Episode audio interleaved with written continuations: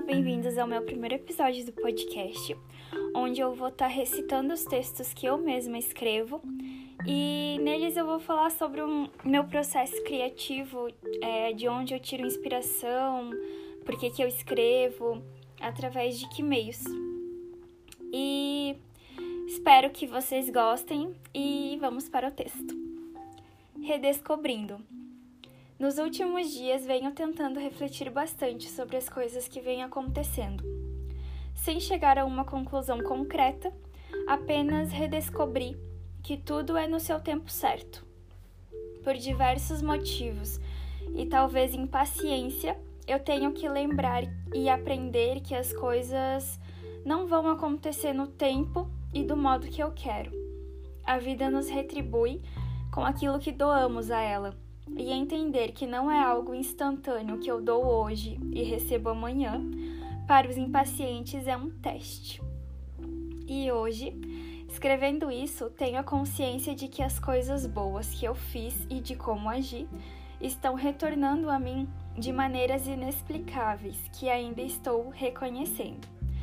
E lembrar que quando uma porta se fecha, se abre uma janela. E a vista é linda. Esse texto foi escrito no dia 26 de julho de 2021 e foi escrito num momento da minha vida que eu já estava mais estável dos últimos meses. É, eu passei por umas situações um pouco desagradáveis que me pegaram bem de surpresa, mas hoje, assim, não só hoje, mas a partir do momento que eu escrevi esse texto, eu percebi que me tirar da zona de conforto foi me mostrar que eu tô viva e que eu tenho muito mais a fazer na minha vida e pelo que eu lutar do que eu estava fazendo e os sonhos que eu estava almejando. Eu pude me lembrar, me recordar de que tudo que eu sonhava ainda estava guardado dentro de mim. E eu só tinha guardado numa caixinha bem no fundo e poder sair da zona de conforto me fez revirar nessas caixinhas e eu encontrei de novo os meus sonhos.